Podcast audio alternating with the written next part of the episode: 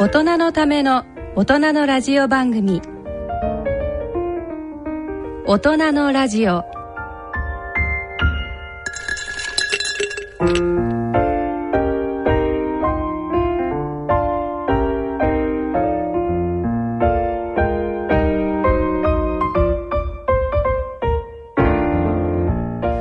皆さんご機嫌いかがですか？坪田和夫です。ご機嫌いかがでしょうか？西澤邦弘です。こんばんは久保田恵里です。えー、第一土曜日のこの時間は「ご機嫌が人類を救う」と題してお送りしています。大人のための大人のラジオ。第一土曜日のこの時間を進行いただきますのは慶應義塾大学医学部教授の坪田和夫さん出版プロデューサーの西澤邦弘さん。メディカルプロデューサーの久保田恵里さんの3名です。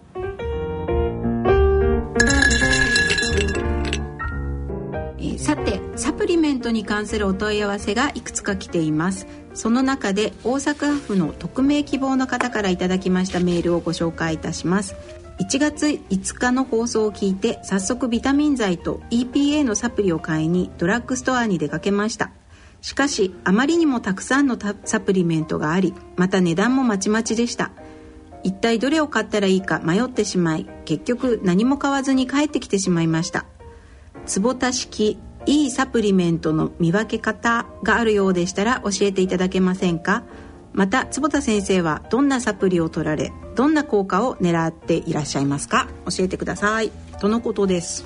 はい、えー、とサプリの話。サプリはね、はい、ちょっとあの難しいんですけども、でも、えー、これはちゃんと勉強してほしいなと思います。はい、というのはえー、投資もねお金の投資も、まあ、考えてみれば難しいじゃないですか、うん、だってその何、えー不動産に投資するのか金を買おうっていう人もいるし、うんうん、株を買おうとかやっぱり難しいけど、それから答えは絶対これだっていうのはないけどでもちゃんと大体やはりやった方がいいと。うん。タンス預金してたらダメなことは分かってるわけですよ、だからそういう面ではしっかり勉強して自分で、えー、選んでいってほしいと思います。で僕のあの基本的なね考え方ということはお伝えします、はい、これは言ってみれば投資だったらポートフォリオってよく言うじゃないですか、例えば金だけでダーンと買っちゃダメだとね。金買うんだったら不動産も買って。暴落したらね。そうそうそうそうそう。と同じような考え方ですがあの基本的にまず第一はですねあのその人の遺伝子によって少しそれから生活スタイルによって弱いところがある、うん、その弱いところを補うっていうのがサプリの基本です。だってサプリっていうのは、サプリメントだから、えー、ご飯食べたり、まあ、補助的なもの。ね、例えば食べ物に好き嫌いがあったら、それを補う、はい、基本的に例えば僕なんかだったらお肉嫌いだから、うんでじゃあ食べりゃいいじゃんって思うかもしれませんが、ええ、そこの上にご機嫌至上主義だからさ。俺肉食ったら不機嫌になっちゃうからさ。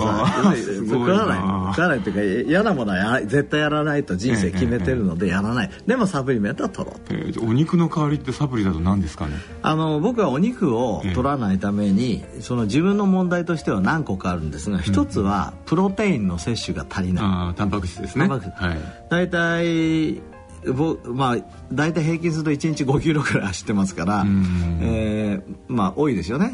と1日1キログラムあたり普通の人で1グラムぐらいの、まあ、タンパク質は取るべきなんですが、はい、僕はできれば、まあ、100はいかないとしても80グラムぐらいは取りたいと思ってるんだけど、これはなかなか取れないので、まあ、プロテインパウダーとか、えー、アミノ酸とか、まあ、こういうのを取ると。あそれは他のタンパク質食品よりもやはりもうそっちを選んじゃった方がいやタンパク食品と取りますよもちろん、えー、あの大豆とか、はいはい、魚とか、ね、それで言ってもせいぜい 50g ぐらいだからあと 30g 分ぐらいは取らないと。それから鉄が足りないよね、うん、あの鉄、はい、やっぱり肉とか食べない。だからその鉄剤を男で鉄剤取ってんのどうなのっていうとこあるんだけど、えー、まあ、それを、う取る。とかそういうことをまず第一にします、はい、それ人によって違うから、うんうん、それはあの、えー、まあ自分でそドクターに相談するなり、うん、自分のお母さんとかお父さんが、うん、えー、あこういう病気が多いなとか。とかそういうものがあったら考える。であとのあの2番目のねあのその基本は今アンチエイジングの世界では2つ言われてまして1つは、えー、酸化ストレス仮説、はい、僕たちの体が酸化しちゃうから、うん。えー、いろいろエイジングしていくんですよ、はい、ということでやはり抗酸化サプリっていうのは一つの大きな領域を占めています。うん。えー、眼科の中でも加齢黄斑変性っていう、はい、その黄斑部ものを見る中心部が病気になってしまう。こういう病気ありますがこれに対して、えー、抗酸化サプリメントが疾患の予防すると、はい、えー、進行を抑えるということは分かってきてますし、エビデンスいっぱい出てきてます。ルテインとかそういうもの、ね、そうですね、まあ、基本はビタミン A、はい、C、はい、C、E そう。エースって覚えるんですはい。ビタミン S ですね。ビタミン S、亜鉛と？亜鉛と銅がまあそうなんですが、この亜鉛っていうのはまああのー、活性酸素を除去する superoxide dismutase っていう、うん、まあ、体の軍隊みたいなもんですね、はい、それにとって必要な補酵素であり、また今西田さんが言ったルテインとか、そういう目を守るもの。こういう抗酸化物質っていう一群があります。はい。抗酸化物質っていうのはその先生例えばあの植物が持っている色素成分とかそうです。あとはその匂い物質とかそうですね。そういうまあいろいろなこうあの植物が自分を太陽の紫外線とか外敵から守るためにこう作り出すそうそうそう。フルーツとか野菜とかいろんな色赤があれトマトもあればね、えーはい、えー、緑のきゅうりもあれば、うん、ああいう色全部お茶のカテキンがあれば、えー、ああいうもの全部自分を紫外線から守ってるわけですよ、えー、それを食べて使っちゃおうと、うん、その力を借りると、ね、借りるそうだから野菜をいっぱい食べればいいんだけどそれでも食べきれないもんをサプリメントで取ろう、うんで3つ目がねこれ大事なんだけど、はい、あの3つ目は、えー、カロリーリストリクション仮説ってカロリーを抑えれば寿命が長くなる、うん、これ、えーまあ、もっとあのなんていうんですかねサイエンティフィックでっていうかその分子メカニズムで言えばこれ代謝なんですよ、はいうん、代謝メタボリズムってやつですね。メタボリズムなんですよ、はい、これカロリーリスレクションっていうのは実際のはい、あの日常生活でやるところから見るとカロリーを抑えるところなんだけど、えー実際はメタボリズムなの、はい、メタボリズムを良くする方がいいですよ、まだ逆にメタボリックシンドロームみたいにメタボリズムがおかしくなっちゃったら、どんどん年取っちゃいますよってこと。先生先生よ。くあのメタボメタボって、うん、肥満してることみたいに日本人は言うけどそうじゃなくてその代謝が全体的に悪くなってることなんですよね。そうだね。そういうこと。で、うん、メメタボ、はいと関係するものがビタミン B 群なんですよ、はいはい、このね B 群がね少ない人は本当に多いから、うん。うんうんビタミンの、えー、このシリーズですね、はい。えー、1から3から6から葉酸、ねうん、ありましたけど今度はビタミン B ですね。そう、はい、ビタミン B 群っていうのいっぱいある、うん、6とか12とか、うん、特に僕なんかだとビタミン B12 という、あ結構神経系のあの細胞なんかにも必要な、ね、そうです。これシアノコバラミン。これは、はいえー、もう代謝に必要なんですよ、うん。うん、神経にも必要だし、はい。はい、それから貧血などの血液にも必要ですが、うんうんうん、このビタミン B 群この3つですね、はい、自分に固有なディフェクトを抑える。それから抗酸化、それからビタミン B 群、これはもう最低取るべきだという、うん、これ先生結構な量になってきませんか？いやこのこの3つだけだったらそんなことないですよ、ええ、ただ、私はそれ以上にやってるもんだからこの間数えたらね、ええ、126粒だった。えー、なんか増えてますね。増えて。ちょっと前まで82粒だったんだけど。先生それどのくらいの量ですかね？えここにありますか？ら見ます？あのー、さあリスナーの皆さん見えないと思いますが実況中継をさせていただきます。こんな音がありますけど。えーこのここれこれがちょっとどういう、はい、西田さんこれちょっと皆さんに伝えてみて。これが朝昼晩の朝、朝のセット、うん、朝のセットでざっくりですね、うん、えー、カプセル、うん、カプセルが10カプセル、あと錠剤型のものが小さいのも入れると20錠ぐらい。そうそう大体30何粒でしょ？これが3つあってこれがこれこれはね亀の餌みたいな これとこれがプロフィルですか、ね、そう。これは違う。これはね、あのー、緑色の サプリです。そう。すごい緑色です。これスペルミンってあのー、あスペルミン？うんまさにあの納豆とかにもいいそういい。あのー、アンチエイジングにすごく重要なそうタンパク質も入ってる、はい、でこれはあのグルタミンっていうアミノ酸。グルタミンはい免疫系のアミノ酸ですね。それからまあこうビタミン C にそれからこれカルマグって言ってカルシウムとマグネシウムの、ま、なるほど。というようにやってますがまあ僕は言ってみればあのー、なんていうんですかね、えー、投資で言えばハイリスクハイリターンなのでもしかしたら失敗するかもしれないしあんまりみんなにはお勧めしません。でもなんか先生が前あの、ご出演されたセミナーで、会場の方があの先生に、先生サプリ取りすぎじゃないですかと、あの聞いた時に先生はでも自分が減らしてみたら調子が悪くなったってまさに1年間減らしてみたら、もう本当に体調悪くなったんで、うんうん、今は僕はサプリメントは本当に必要だなと思っております、まあ、そういうふうにじゃあの自分でまず自分の弱点を見つけて選んでみて、ええ、取ってみてで今度はそのちょっとやめてみたりまたやってみたりしながら、ね、自分に合うのかどうかを見極めていくと。そういう体調に効くのはとっても大切ですね、うん、体の声にねちゃんと耳澄ませないと本当に大切です。もんねはい、はいではあの皆様はあまりハイリスクハイリターンに走らずあのよく体の声を聞いて、基本に。はいえー、取ってみていただければと思います、はい、えーと、それでは大人のための大人のラジオ進めてまいります。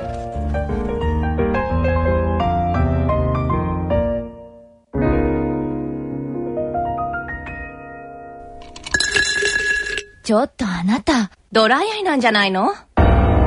ドライアイじゃなきゃ10秒間瞬きしないで私を見つめていられるはずよ。1、2、3、4、5、6、7、8、9、10。合格疑ってごめんなさい。ドライアイなんかじゃない。残念ながら目を閉じてしまったあなた。ドライアイかもしれません。気になる方は眼科にご相談ください。大人のための大人のラジオ。健康医学のコーナーです。ここからのこのコーナーでは坪田和夫さんに医学の話題についてお話しいただきます。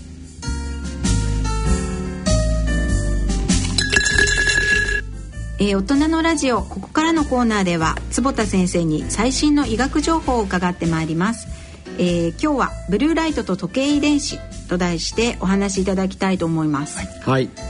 まあ、ちょっと前の放送でも先生あの、はい、ブルーライトってどんなものっていうお話はしていただきましたけども、えー、改めてちょっと、うん、あのブルーライトと現代人ということでですねそうですね。いきなり大きなテーマを掲げてしまいました、お話しいただいて。いやこれで、はい、あの結構深いんですよ、ブルーライト。だから、えー、リスナーの方もよく聞いてないとですね最終的にどうしてブルーライト重要だったのかなって分かんなくなっちゃうかもしれないんですけども、えーと、聞いてもらえればというふうに思います。どんな光なのかっていうところから、あのもともとですね、えーとまあ、僕たちはサーカディアンリズム最初からなんか難しい言葉でしてすいませんが、サーカディアンリズムって言って言ってみれば体内時計、うん、えー、これがありますね。はい、だから昼になると起きてて、うん、夜になると寝ると。うん。でこのリズムが昔から大切だと、早寝早起きちゃんとしましょう生活のリズムを正しくとかなんか小学校のなんか壁に貼ってあったでしょ、うん、ねなんか思い出しません、うん、ね規則正しい生活をとかね、うん、あれがいいすごい大事だってことが、分かってきた。そうですよね、今今でも先生逆に言うと、ぐちゃぐちゃな生活を送ってる人たちがこの、まあ夜中中明るいことで外っちゃってますよね。それで実はぐちゃぐちゃな人っていうのは、えーと、タイムシフトワーカーって言って昔からいたんですね、例えば、うえ看護師さん夜勤のある看護師さんだとか、それからパイロットとか、うん、それからスチュワーデスさんとか、はい、こういうタイムシフトのワーカーっていう人は言ってみれば時間がぐちゃぐちゃなわけじゃないですか。うんでこういう方たちの健康を見てみると、うん、どうも早く老ける。ね。いやがんになりやすい、あね、私も乳がんに女性のタイムシフトワーカーさんがやっぱりこう、うん、すごく乳がん発症率が高いっていうすごい高い、研究見たことありますだから日本看護師協会のホームページ見て驚いたんですけど、うん、ちゃんと書いてあるの、看護師は乳がんになりやすい。海外の論文へのリンクがあって働き方を考えましょうという。働き方を考えましょう。それからすごい。すごいですよ。それからまあある N 社のですねパイロットの寿命は60歳代っていうデータが出てうん、僕たちだって80近くまで行くわけじゃないですか。男性だったら、うん、60歳代って多くないですか、ちょっとね。ねだから僕も何人もね加齢黄斑変性って目の病気になる人見てるし、えーえー、どうも多い、はい、それからちょっとこれ偏見かもしれませんけど、うん、まあ、えー、机上のアテンダントで、うん、あのアメリカ特に海外のね、うん、あの航空会社のスチュワーデスさんって、うん、なんか太ってそれで年取ってません？言い過ぎ？なんかどうしたの？俺若い若い時を想像するのが難しいぐらいどうしてこんな飛行機こんな重くしちゃいけないんじゃないのってあこういうこと言うとなんか怒られちゃうかもしれないけど、まあ、でも雇用体系の違いじゃないでしょうかね。うん、はい、でもでもそれが実は そのこういうサーカディアンリズムの乱れによってその人が悪いんじゃなくて、うん。えー、そういう乱れのためだっていうことが分かってきたんですよ。なるほどね。でそれをコントロールしてるものがですね、うんはい、えー、一番重要なのが光。光。その光って言っても実は、うん、青い色もあれば赤い色もあれば黄色い色もあるじゃないですか。すね、特に青っていうことが分かってきた。あうん、じゃあそのタイムシフトワーカーは、ね、その青い光を受ける機会を失っているってことなんですか、タイムシフトワーカーももともとだって時差で変わっちゃうわけだから、えー、それとはもちろんそれも関係するけど、えー、それをもうちょっとうまく使えば、うん、インパクトを少なくできるかもしれないけど、えー、今の問題はそういうタイムシフトワーカーだけの問題だったのが、今西澤さんが言ったように、うん、日本はじめアメリカとか LED が出てきましたね。はいこの新しいタイプのい。わゆる LED で、電球には、ブルーライトがいっぱい入ってるんですよ。うん、すごく強く出るんですよね。強く出る。はい、だから人類始まって以来本当に夜が昼になった。ああじゃあ夜本当はブルーライトはそんなに浴びちゃいけないのに、うん、あのこう iPad とか、うん、スマホを、うん、こうずっと近くで見てることで強いブルーライトを受けるようになってる浴びてそう。で脳は今昼だと思うよ。で今まではね朝だと思っちゃったりしないですかね。そう朝だと思っちゃう。かもしれない強すぎてね、えー、そうそうまさにそう。それで、昔昔ももちろん夜まで起きてるんだけど、はい、普通の電球ってそんなにブルーライト出さないんですよ、うんうん、だから別に電球がついてても、はい、脳としては、うん、夜モードに徐々に入ってって、うん、電気をパチンと消せば寝れるわけ、えー、ところが蛍光灯になって少しブルーライトが出てきて、えー今このブルーライト LED というんだけど、うんうん、これによってですねものすごい強い光が来るから、えー、今のコンピューター今のスマートフォン、うん、今の LED 電球、はい、460ナノメーターっていう波長のブルーライトによって、うん、それがついてると脳が今は昼間だなまたは朝だなと思っちゃう。そうすると体の中のホルモンバランスはおかしいし眠れないし、サーカディアニズムが崩れることによってさっき言ったいろんな問題が起きる。そのブルーライトっていうのはそもそもどういうふうに感じてそのし、信号が送られるんですか？いい質問ですね。そのブルーライトってどうやって信号、あの受け取るかというと当然目の中にある網膜。網膜、ね、カメラで言えばフィルムに当たりますけど、実はね、うん、これをブルーライトだけを、えー、検出する特別なリセプターこれ受容体が見つかったの。2005年に。はい。でそのブルーライトを得れますとですね、えー、いわゆる高等野っていう視覚中枢ではなくてね、うんうん、この視床下部って言って、はい、体のその全体の代謝を司ってるところに直接信号がいって、うん、今昼ですよとか今夜ですよとか、うん、今メラトニン出しましょうねとかメラトニンって睡眠ホルモンね、はい、そういうものをコントロールしてる。つまりその目の網膜から全身に、まあ、脳を介して全身にそういう信号が送らあの送られるということそうです。だから、ね、目って2つの仕事をしていて1つは見ますっていうことなんだけど、はい、もう1つは時計として働いてたわけ、時間を教えてくれる。時間を教えてくれる。それがブルーライトを介して教えてくれる。ああってことはその今のお話で、まあ、今あの夜パソコン類を見たりする LED を積んでるものを見るのはよくないという話ありましたけども日常あの日中の生活の中ではもちろんそれは太陽から私たちは、あの出てるものを目でキャッチするわけですね。だからブルーライトっていうのは面白くて、はい、えー、ブルーライトが悪いわけじゃないの、えええー、昼間はしっかり浴びなきゃいけないだからよく外に行った方がいいですよ、健康のために外行きましょうと、ご老人になると、外に行かなくなっちゃうから、昼昼のブルーライトが足りないんですよ。やっぱ間接的な光じゃダメってことですかね。あのちょっとなんとなくこうあの、うん、なんですかあのカーテン越しにとか、うん、いやそれでもないよりはいいけど外には全然強いから、ね、やっぱりさ朝とかは強いブルーライトを浴びた方が、いいきっちりこう朝が来たよってこう体が反応するで夜はダメな、うん、で一つ可能性でいいニュースは、もしかしたらこのコンピューターね、あまりにも強くなってきたから、昼間は、あその浴びてるといいかもしれないあうとうとしない。そうそうそうそう。ブライトライトの治療っていうのがあるんですよ実際あ確かにそうですよね。うつ病の。うつ病の。だからそれを昼間浴びるのがいい。でも夜浴びるのがよくないなるほど、うん。でどのぐらい良くないかって言ったらね、ええ。そのイメージ的に言うとですね、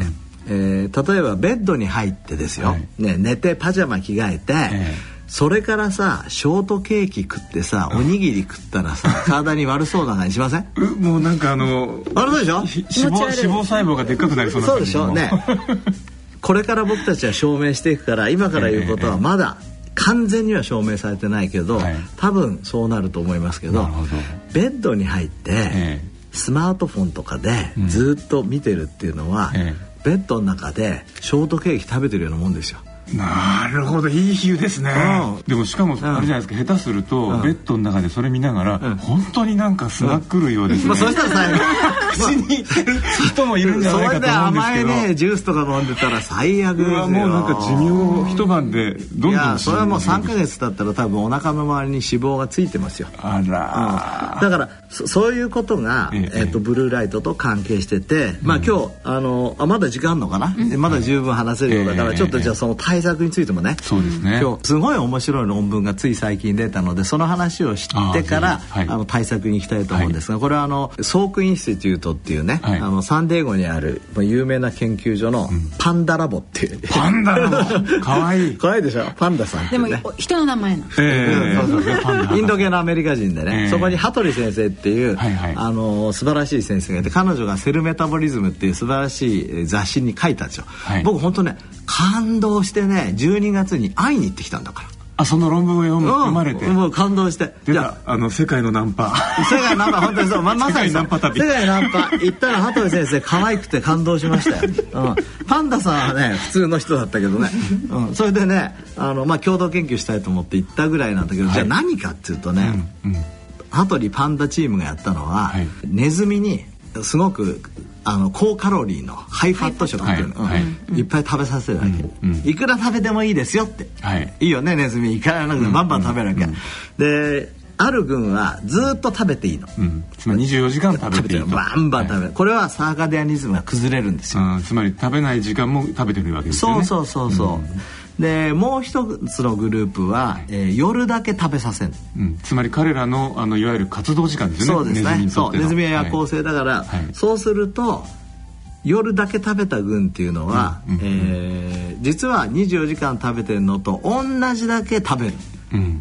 すなわち12時間の間に24時間分食っちゃうわけ。だはから食べてる量は一緒なのよ。あなるほど。で一見それもなんか悪そうに見えるじゃないですか、ええええねドカ食いするわけだから、うんうんうん。ところがその群っていうのはサーカディアンリズムはあんまり崩れない。はあだって夜は食べる時間だから、うん。ちゃんと食べるべき時に食べて寝る時に寝てると。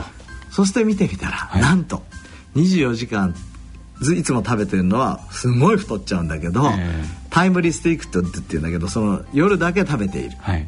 人間で言えば昼だけ食べてるってことですけど、うん。太らないその太陽が昇ってる間だけ食べるようにすればそう。同じドカ食いしていてもそう。太らないかもしれない。そう。ネズミでそういうことが証明されて、まあ、人はまだだけど、ええ。十分考えられてそうに考えるとさっき言った、はい。スマートフォンをベッドでやってるっていうのは、えちょっとイメージわかるでしょ、えわかりますね。うん。ということでやっぱりサーカディアニズムは非常に重要なんですがじゃあどうやって？どうやって、うん。とは言っても例えばあの飛行機に乗ってどこか。そうですようん。ね時差ボケの国に行った時とか、うんあのその体調をどう整えるかとか、なんかそういうところは。そうですね、うん。まずねだからどこアメリカとかいろんなとこ行った時もそうだし、それからこの今現地にいる東京にいる時もそうですけどいかにサーカディアニズムをそこで合わせるかってことでしょ？そうですね。そうそれはまず、えーさっきも西田さんが言ったように昼間太陽に浴びることなんですよ、はいこれはだからそれが大事だっていうことをまず思うこと、うんうん。それで時計をちゃんと正常な状態にするということそうですね。まずはいだからやっぱり朝になったらカーテンをバシッと開ける。開ける。ね。今まで俺半開きにしてて平気なことしてたのに今もう 目いっぱい開ける。目いっぱい開ける。それから例えば信濃町から僕ね駅からその自分の部屋まで結構遠いんですよ。8分ぐらい歩くんだけど、えあの病院の中を歩いてくることもできるわけ、ええ。でも外もできるんですよ、はいはいはい。最近もう絶対外歩くああの JR 沿いのとこですね。そうそうそうそうなんですよ。そうするとその分太陽浴びるじゃん、ええ。だからいかに太陽を浴びるかっていうゲームをしてるわけ。なるほどなるほど。うん。なるべく。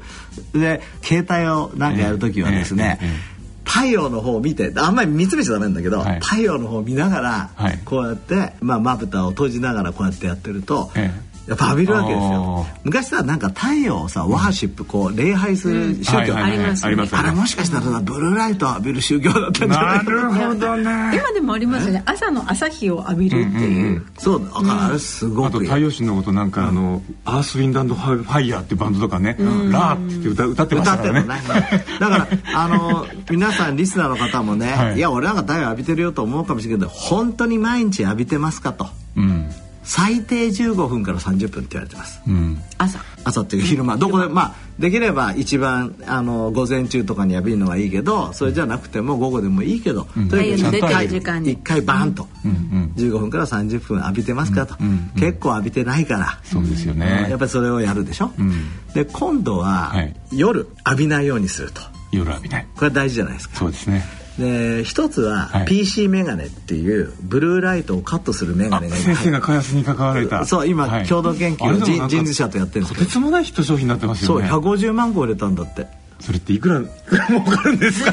すごいよね。すごいですよね。うん。これはやっぱり夜は特にいいですよ。僕はうちにそれがこう置いてあって、はい。えー夜帰ってきたら、もう必ず帰る、ん。ネクタイ外したらもうそれ、うん。それでやる、うんかなり良くなった。うん。でそれでもねあの最近はさらにほらあのハイリスクハイリターンのプロだからさ、ええ。健康のプロだからどうしてるかっていうと もう10時以降はコンピューター一切やめた。でも先生いつもなんか論文読まれたりメあのメールされたりしてますけどどうされてるんですか？だから10時以降やめたの。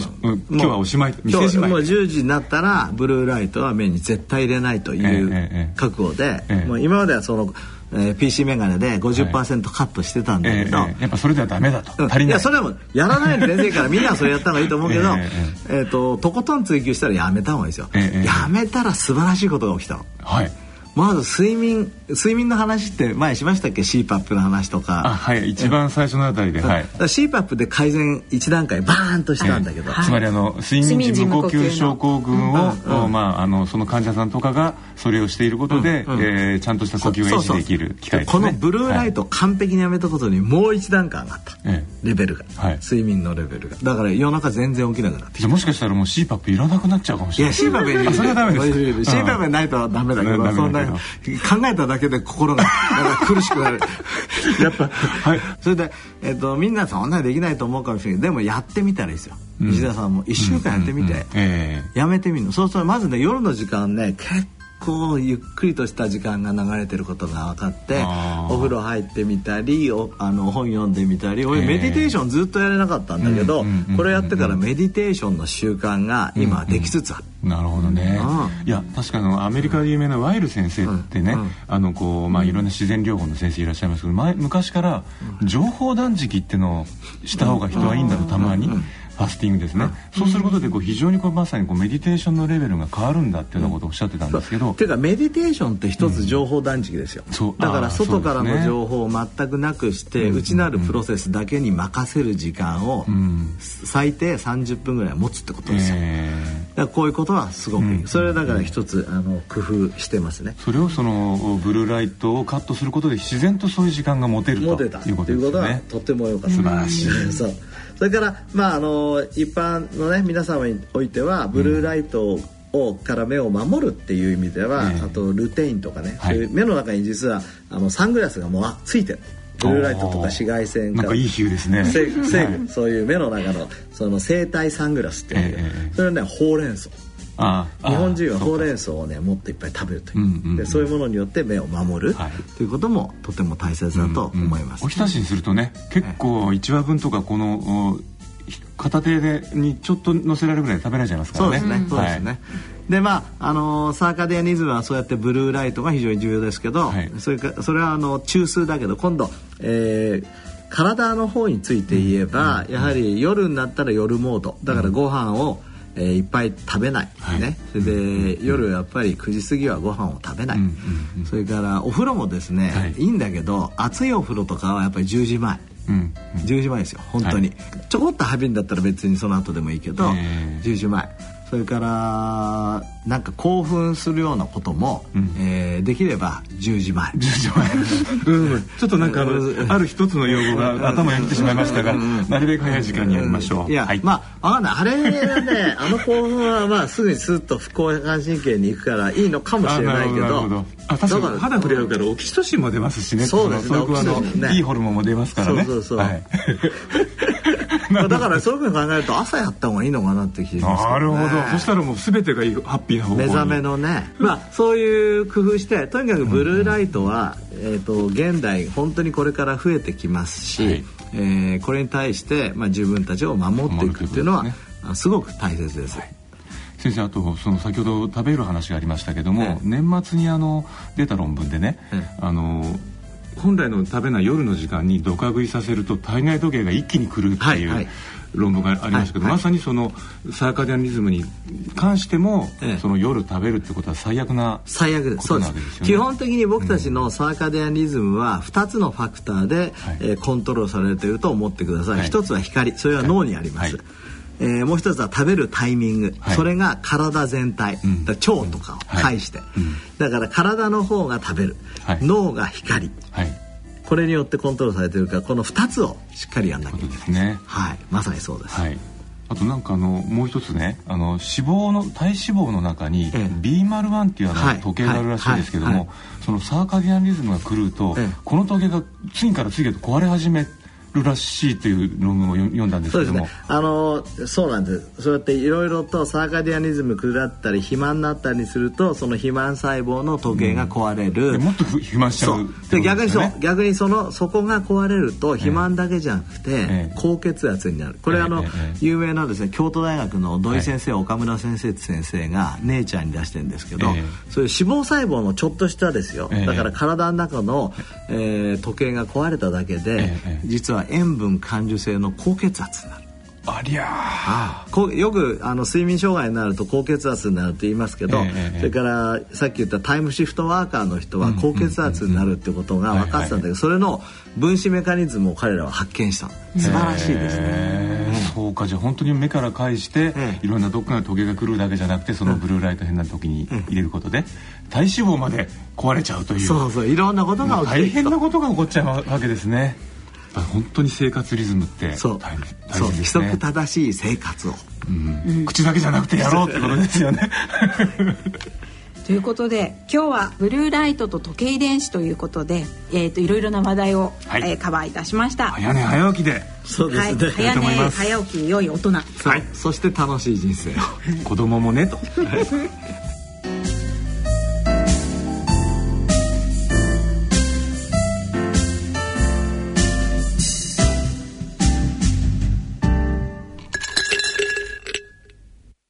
高い技術力で究極を目指す今日のゼミで取り上げるのはドコモタブレットメディアスタブウルトラライトよ。マジ？俺の7インチタブじゃん 250g を切れない限りは商品化しない。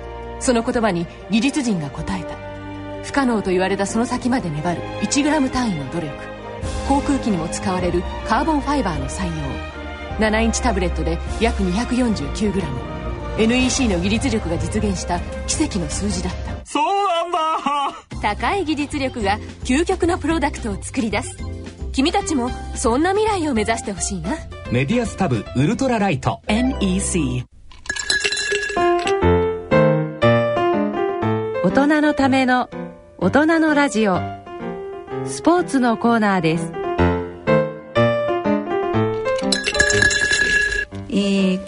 ー大人のスポーツのコーナーです。今回のテーマは運動ミミックとしてお話しいたします。はい。運動ミミックっていうと何のことやと思われる。何でしょうかねミミックって。ミミックってね、まあ、ミミックリーとも言うんですが、はい。まあ、似たものとかね、えーそういう真似とかね。う。ああでまあ基本的には運動が体にいいということが分かってきましたよね、はい。でそれの分子メカニズムがだいぶ進歩してきたので、はいまあ、簡単に言えば、運動をしなくても運動したのと同じ効果を得られないかなっていうことが。ご機嫌なことが。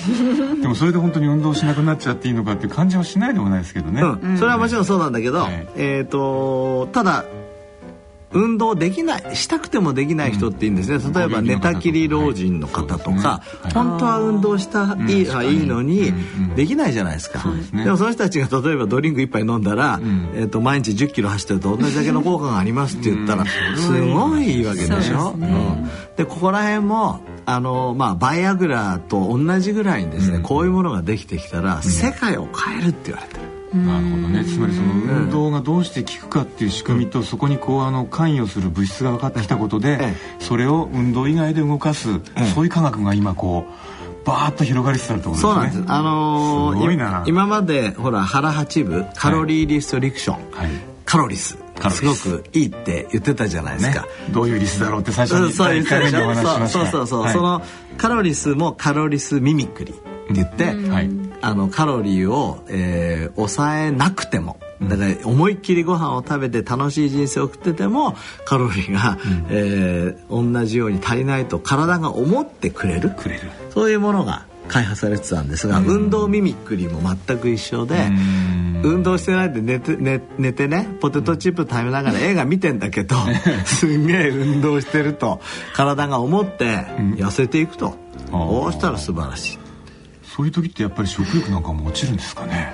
そこら辺はねね薬によって違ってくると思いますがそれをやろうとしている膨大な、まあ、計画が日本は結構研究は進んでいるそうなんですよ。これね、あの僕が尊敬するですね東大の門脇先生、はい。これあの日本の糖尿病学会の理事長で、はい。もう日本の、まあ、トップのリサーチャーですけど、すね。えー今東大の病院長されてますけど、はい。彼がですねずっとアディポネクチンあっていうのをこう研究してるんですね。アディポネクチンって先生あの、え一応、まあ、リスナーさんの方々あのリスナーの方のためにせ説明していただきますと、ええ。アディポって脂肪のことですよね。でネクチンつまり脂肪から出る、うんいろいろなね。えあの脂肪から実は、えー悪玉のはい。いろんなサイトカインって言って、はい。信号も出てるんですけど、例えばあの IL6 とか TNR というような、悪い悪いものもいっぱい出てくるんだけど、はい。い、いやつが一ついるんですよ、それがアディポネクチ。ンアディポネクチ。ンそう。アディポ。そうそう。まさに、えーその脂肪から出てくるアディポネクチ。ンでこれのあの受容体を、はい。えーアディポ R12 って2つあるんですがこれを、あの決めてですね、それの作用をずっと見つけてきた。もともとアディポネクシンもですね大阪大学が見つけたので、はい。これはもう日本のオリジナルな研ね。究です。で、えー実はアディポネクチンのあのリセプター1の下にですね、はい。あの AMP カイネスといってこれちょっとまた分かりにくいかもしれませんけでどね。もあれですよね。そのえ AMP ってあの、ええ。そもそもこうあの、えー日本人間の、ええ。まさにエネルギーの元みたいなものって考そえていそうでね。いですね。あの、はい多分中学校までの理科でえ ATP って言って、アデノシン三リン酸ってやつですね。そう。アデノシン三リン酸ははい。多分習ったと思いますよ、僕たちの体のエネルギーは全部 ATP によってると、はい。でこれが ATP っていうのはアデノシン三リン酸だからはい。3ですね。ついてるでしょ、はいこれが AMP ってモノだからモノ一 1, 個しかない。だなからるほど。や言言ってみればちょっとエネルギー状態が低い状態と考えていいんですが、うんはい。そうするとそれは、えー例えば運動したりとかして、はい。あの ATP を使っちゃうと、はい。イメージ的にですよ、ええ使っちゃうとええ AMP になって、はい。そしたら働き始める、うーまあ、酵素、はい。それからカロリーを少なくしたら、ん。ATP がなくなっちゃって、ええ。AMP になってはい。使われていく酵素っていうふうに考えてもらえば分かりやすい。うんうんで、えー、とこの、あのーアディポネクシンっていうものがこう悪、あいいいいやつなんですが、これが何を活性化してるかっていうと実は運動の時に活性化しているはい。パスウェイと結構似てパス。ウェイルートです。ルート。ルートですね。細胞の中のその経路と、経路。はい。うん。似てた。すごく。あ面白くないですか？あ面白いですね。ということはこのアディポネクチンおを活性化すっていうかアジポネクチンの受容体ね、うん。アジポネクチンの、受け取るやつを活性化してやったら結構運動をやってるのと近いことなのはあじゃあそのアディポネクチンというホルモンの、えー経路を、ええ。えー運動で、え。もう刺激しちゃえと。そう。そういうことですよね、すごい面白いんですよ。えー面白いですね。面白い。で、えっ、とさらにあのまあ今農水農水に農水省さんと一緒にやってる研究で、門脇先生たちは、はい。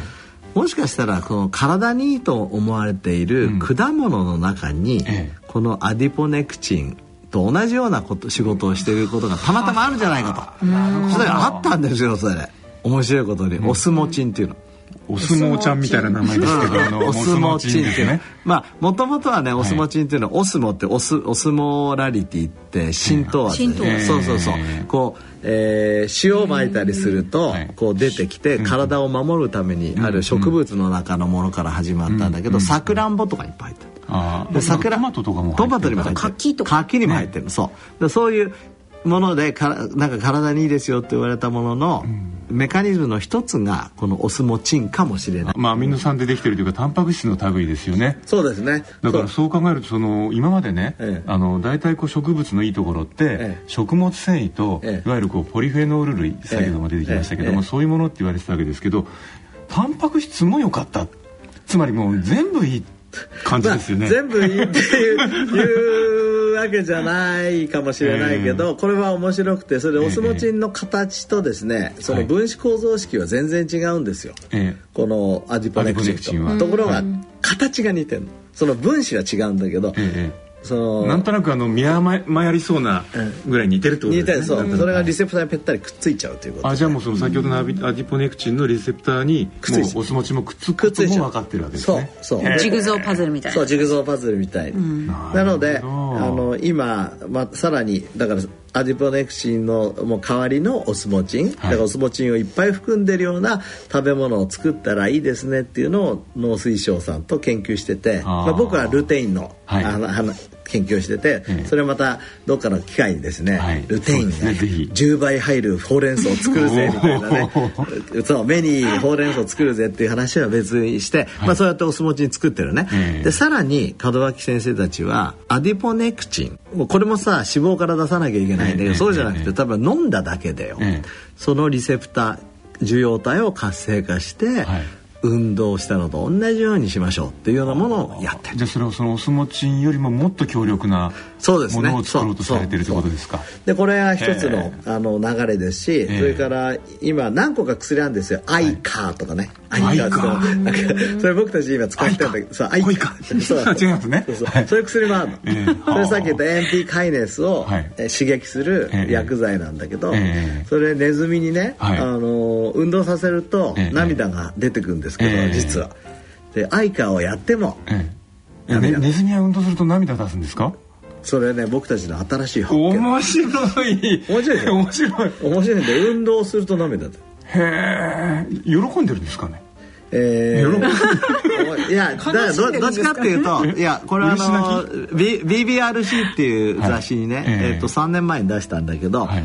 カロリーリストリクションをすると、はい。カロリーを抑えると、えー涙が出ますとへえでデブらせると、え涙が減ります。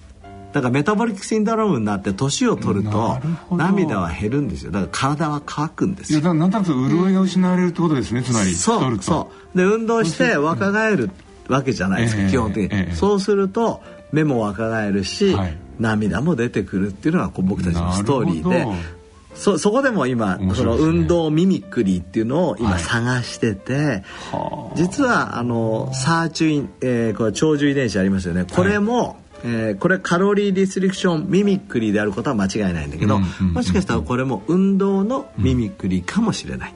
はあ。そうなるとあの長寿遺伝子を鍛えるそのレスペラトロールとかね、ええ有名なのあるじゃないですか、はい。あれもカロリーのあの、まあえーミミクリだけじゃなくて、運動ミミクリにもなるかもしれない。つまりそのさっきから出てきてるアディポネクチンを通常まあ活性化するにはん。運動をするか、もしくはそのカロリーリスリストリクションをする。そうそう。ことで活性化する、だから太ってると活性化しない。ねってことですよね。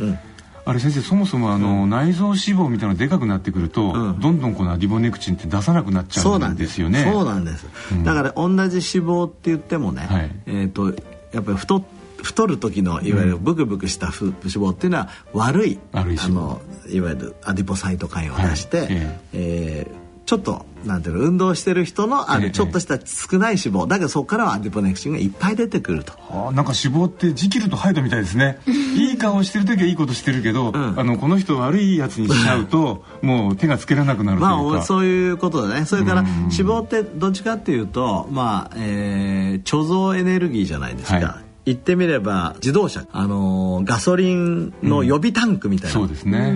予備タンクでしょ、えー、であの、まあ、昔は多分そういう余分の脂肪を、うん。予備タンクを抱えた方が生存確率が高かったので、うん。うんまあ、ずっと飢餓と戦ってきましたからね私たちそうでしょ、は。い、だからだから東京からさ、えー、例えば大阪行くのにさ、うん、途中にガソリンスタンドがない可能性があるわけじゃん。あだったら積んでいかないとダメじゃん。そうですね。そうじゃ参勤交代してたらみんな倒れちゃう死んじゃいますよね。倒れちゃうじゃんだ でもそこにはさ引火する爆発する可能性あるしさ、うんうん、で言ってみればさっき言ったけど脂肪がどんどん大きくなって増えるとですね、えー、ポリバケツのイメージ的にですよ、はいはい、その袋が薄くなっていつ破るか。怖い怖いそうそういつ破れるか分かんないし。風船バーって膨らませるみたいですよね。そうそうそう、はいはい、それからあのちょっと横でタバコ吸ってる人がいるとバーシーみたいな。そうだけどちょっとちゃん適切量だと、えー、もうちゃんと分厚いポリバケツで熱い中に守られてるからまだ大丈夫だし、ね、まあ少しでいいのはですね僕たちは、えー、東京から大阪行く時にガソリンスタンドが絶対あることを知ってんですよ。でしょ？今の世の中で。今の世の中で、ね、だから積まなくてもいいんであって、っていうことがあるのね。なるほどね。面白いですね。で先生あのその運動でも、えー、カロリーリストリクションでも、ええ、アディポネクチンも活性化されるし、え、そのさっき先生がその前におっしゃった AMP キナーゼという酵素も活性化されるわけですね。そう。そうなんです。その最近ちょっと面白い研究読んだんですけども、その AMP キナーゼ、はい、これがこう体の中に出ているとこれはなんかあの、はい、一つリンパ腫かなんかのがんでの研究なんですけど、そのこの AMP キナーゼがですね、がん細胞に、今すごくエネルギーが体がいる状態だから、君たちにエネルギーより余裕はないって言って、そのエネルギーを送り込むのをストップさせちゃうと。そうですね。でそれがどうもなんかそのがん運動をやってると、がんが発生しなくしにくい一つの仕組みじゃないかって。まさに西田さんあのいつも最先端の、ね、情報をまさに今あのがんって、はい、実は、えーと、代謝と直接的に関係するっていうふうに言われるようになってきたんですね、えーえー、で実はあの代謝って、はい、えー、エイジングとも関係するので、実はがんとエイジングってものすごく関係するんですねだから年を取ってくるとなんで、えー、まあこうがんになりやすいのかっていうののそのリンクがだんだん見えてきたの、代謝というものを介して。でそれが今西田さんが言ったことでですね、はい、あのペットって聞いたことあります、はい、あの全身のがんをね見つける検査、ね、あれは、えっ、ー、と今のことと関係するんですが、はい、がんっていうのはですね面白いことに、えー、グルコースをものすごい使うんですよ、うん、糖分が好きなんですね。そう、えー、その代わりミトコンドリアを使わないんですよ、はい、ミトコンドリアというエンジンを使わないエネルギー回路をね私たちの人間のエネルギー回路はいらないいらないの。ね。もう、はい、その代わりそのグルコースをバンバン使う、直接使っちゃうわけですね。バンバン。そうはあ、そうかじゃあがんの人がなんとなく痩せてくるっていうのはそれもあるんですかそうどんどん使うからね。でえっ、ー、と今ペットっていうのはグルコースに放射線ラベルをして、うんはい、そうするとがんだけがグルコースも思いっきり使うから、うん、そこが見つかるわけですよ。うん、で今カイネスの話したじゃないですか、はい、それから運動したりとかこれ全部そうなんですが、実はこれはミトコンドリアの機能を高めるんですね。そうすると代謝が、はい、代謝っていうのはあのがんのようにグルコースをどんどん使って酸素を使わない代謝、これをちょっと 難しい言葉申し訳ない。嫌気性代謝っていうの。嫌気性っていうのは、嫌いな。酸素がいらない状態で動くそうそうですよね。でもう一つは好気性代謝っていうのは言ってみればそうエアロビックってやつですよね。と運動するとエアロビックが強くなるし AMP カイネスが活性化するとこのエアロビックが強くなるんです。そうするとえー、運動したりとか、はい、さっき言った MP カイネスとか発達してくると、はい、ミトコンドリア機能が強くなって、うん、そんなグルコースそんな無駄なところになんかやれないよ。こっちが使うぜこっちの方が全然エネルギー効率がいいよって言って向こうに行かなくなるああそう正規軍が頑張り出すわけですね。ああいいこと言うね。体のほんそうなんですよ。それをすることによってゲリラをだんだん撲滅できると。そうそう。でそれはミトコンドリアっていうのはキーワードで。なるほどなるほど。あの運動ミミクリーって今日話ですけど、はい。運動ミミクリーの最終形は多分ミトコンドリアをいかに元気にするかだと、はあでも先生ミトコンドリアってどうも私たちの一つ、一つの細胞にね、なんか1000とか多い時には万の単位でいる。えそうですね。つまり体が60兆の細胞になってるとすると、K とかですねそうですね。あの数字の位でいくと、そうですね。もう数えられないくらいの、つまりそういう小さな期間で私たちの人生は生かされているという。そうそう。それでそのその大事なミトコンドリアええ。が年を取るとダメになってきちゃう、はいだからエンジンが悪くなってきちゃう。でこの実はエンジンがはい。最も活性酸素を出すところでもあるので、なるほどなるほど。ね、あの年を取るっていうのは活性酸素によりますよって言いましたけど、うんうんはい。それともリンクする。リンクするんですね、そうなんそうかじゃあこの小さなミトコンドリアのご機嫌をどうやって取っていくか。そうなんですよ。トコンドリアのご機嫌を取るってことがもしかしたら面白いですね。ねそういう考え方ね。ね。そう、はい。で年を取るだけじゃなくて、え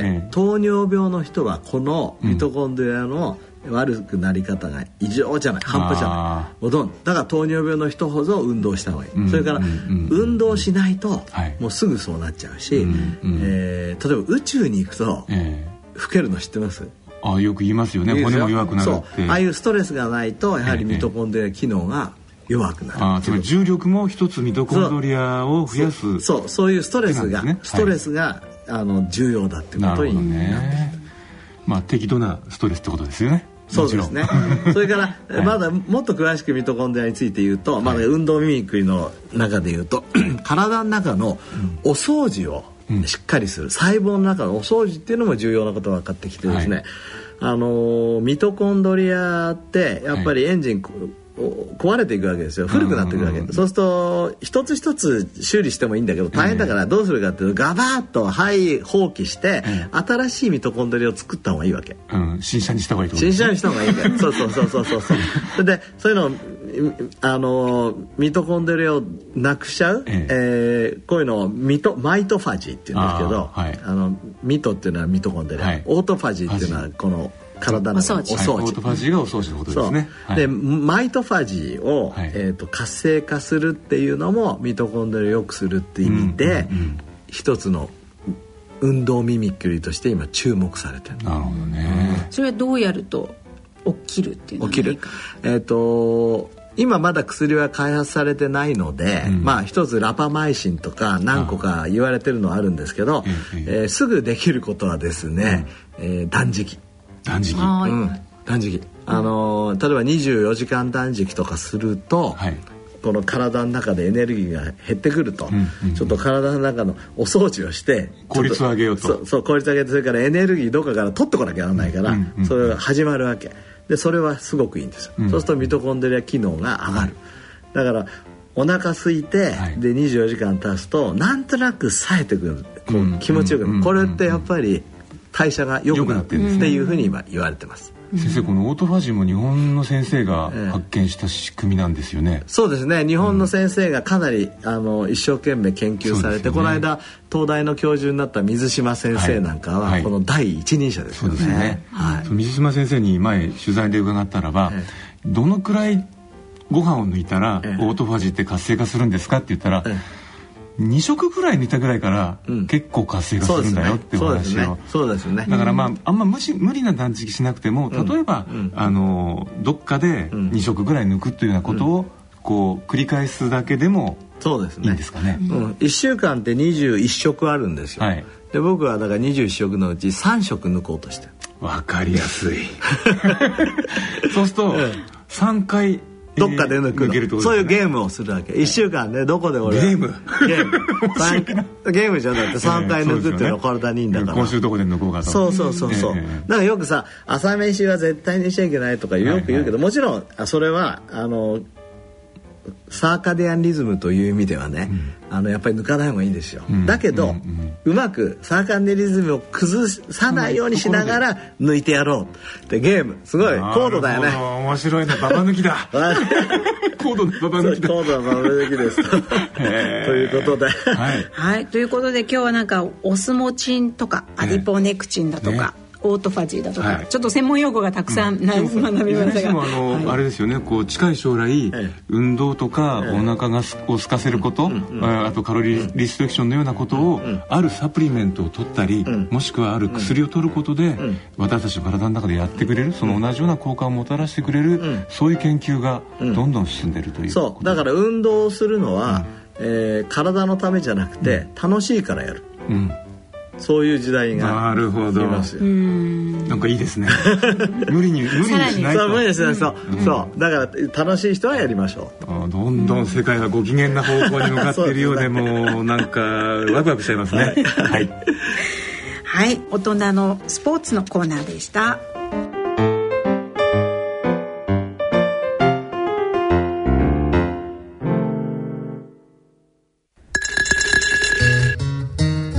大人のための大人のラジオ。坪田和夫のドライアイは病気ですのコーナーです。このコーナーは慶應義塾大学医学部教授の坪田和夫さんにお話しいただきます。今回はドライアイの最新治療と題してお送りします。えー、今日は、えー、10回目の最後ということでドライアイの最新の話題についてお話をしたいと思います。えーとまあ、ドライアイっていうのは、えー、オフィスワーカーの方なんかですね目が疲れるとか、えー、コンピューターやってると、まあ、目が辛いとか、まあ、そういう不定収素っていう言葉がありますけどなんとなく肩こりとかですね、まあ、腰痛とかそういう日常生活に影響を与える不定収素と考えられていました。実際それは正しいんですね。あのー、このドライの症状がなければ人生明るいのになと思われる方はいっぱいいます。ところが最近非常に大切なことが分かってきました。それは何かと言いますと、えー、ドライアイで視機能が落ちる。簡単に言えば視力が落ちるっていうことが分かってきたんですね。で僕のあの患者様には、えー、たくさんの方がですねこう言うんですね。あのあ先生その目が疲れるのもそうなんですが見にくいんですと、えー、夕方になると本当に見にくいんですと。それからビデオとか見てるとなんか膜がかったように見えちゃうんですと。でそういう方はですねじゃあ視力を測ってみましょうというと視力を測るとちゃんと1.2ある。えー、そういう方は他の眼科に行って、えー、調べてくると先生でも他の眼科行くと1.2という視力であなたは正常ですよと言われちゃうんですと。だけど見にくいんですと。これが長い間分からなかったんですが最近そのメカニズムが分かるようになってきました。それは私たちが視力視力と言ってるものは、えー、これはあのランドルト管というようなこう管ですね、えー、皆さんも見たことあると思いますが丸の中で、えー、片っぽだけ穴が開いてるんですね。それが右が開いてたり左が開いてたり「えー、はいどちらですか?」って言うと「はい左です」とか「はい右です」とか。こう見て瞬間に答えるんですがあれって言ってみれば瞬間見えればいいんですよ。言ってみれば瞬間最大風速を測ってる。ところが日常生活っていうのは一瞬見えればいいわけじゃなくてずっと続けて見なきゃいけない。本を読むんでもコンピューターやでもずっと続けて見なければいけないわけですよね。そうすると、えー、ドライの患者様っていうのは一瞬は見えるんだけど、えー、実は続けて見えないということが分かってきました。なぜでしょう？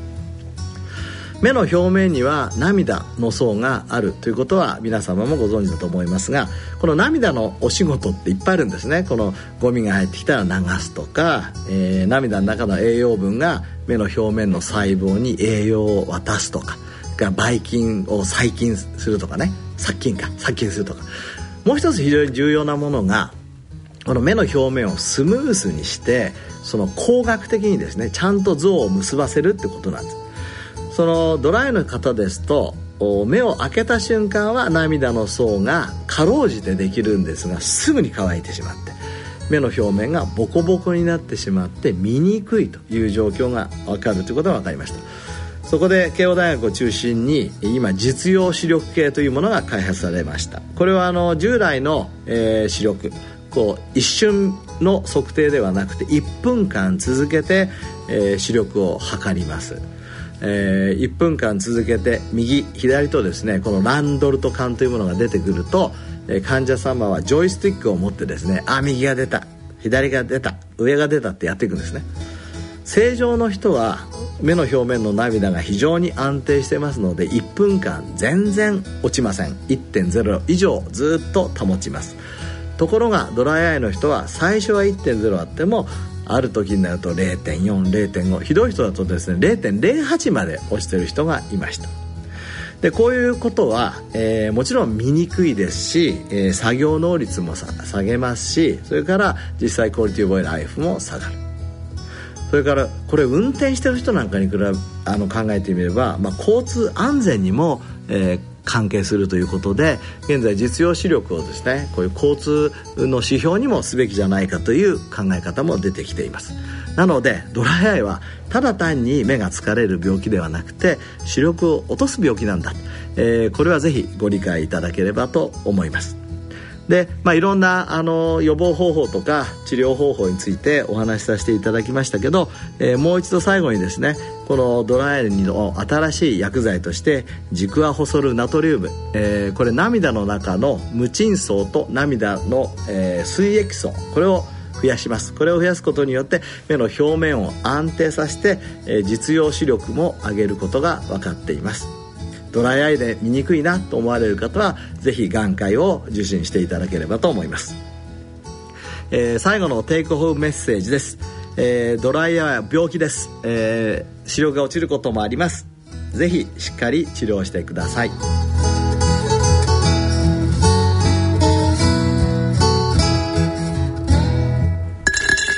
大人のための大人のラジオ。えーと、今回の大人のラジオはいかがでしたでしょうか？いや今日も刺激的な一夜でしたねそうでしたね。本当にいろんなものが出てきてね、うん、あのリスナーの人にはねアデポネクシンとかね、えー、MP カイネスとか出てきてちょっとこんがらがあるところもあったかもしれません、はい、でもぜひね、あのこれ聞いてるうちに、えー、えー、とだんだん慣れてくる、慣れてきますし、ね、あのぜひ楽しんで続けて聞いていただければと思います、うん、なるべく僕たちもあの分かりやすく説明しまして、はい、これまあ経済用語でもあるじゃないですか。そうですね。ねまあでもぜひこれであの関心持っていただいたら、今インターネットで何でも調べられるわけですからね。ね。なるほどこういうことかというのをね、ぜひあのまた調べる楽しみもそうですね。学んでいただいて投資していただくそうそうそう。健康の投資のためには勉強していただくということでぜひ。頭にもいいよと。そう楽しく勉強したいと思います、えー、さて番組では疑問質問ご意見ご感想をお待ちしております。宛先はこちらまでお願いいたしますラジオ日経大人のラジオの宛先です。郵便の方は郵便番号107-8373東京都港区赤坂1-9-15ラジオ日経大人のラジオ係まで。ファックスの方は東京03-3582-1944東京03-3582-1944ラジオ日経大人のラジオ係まで。大人のラジオの番組ホームページからも投稿いただけます。皆様からのご質問ご意見ご感想をお待ちしております。それではお時間となりました。お相手は久保田恵里と西澤邦弘と坪田和夫でした。次回私たちがお会いするのは来月4月6日となります。次回お会いする時までさようなら。さようなら。さようなら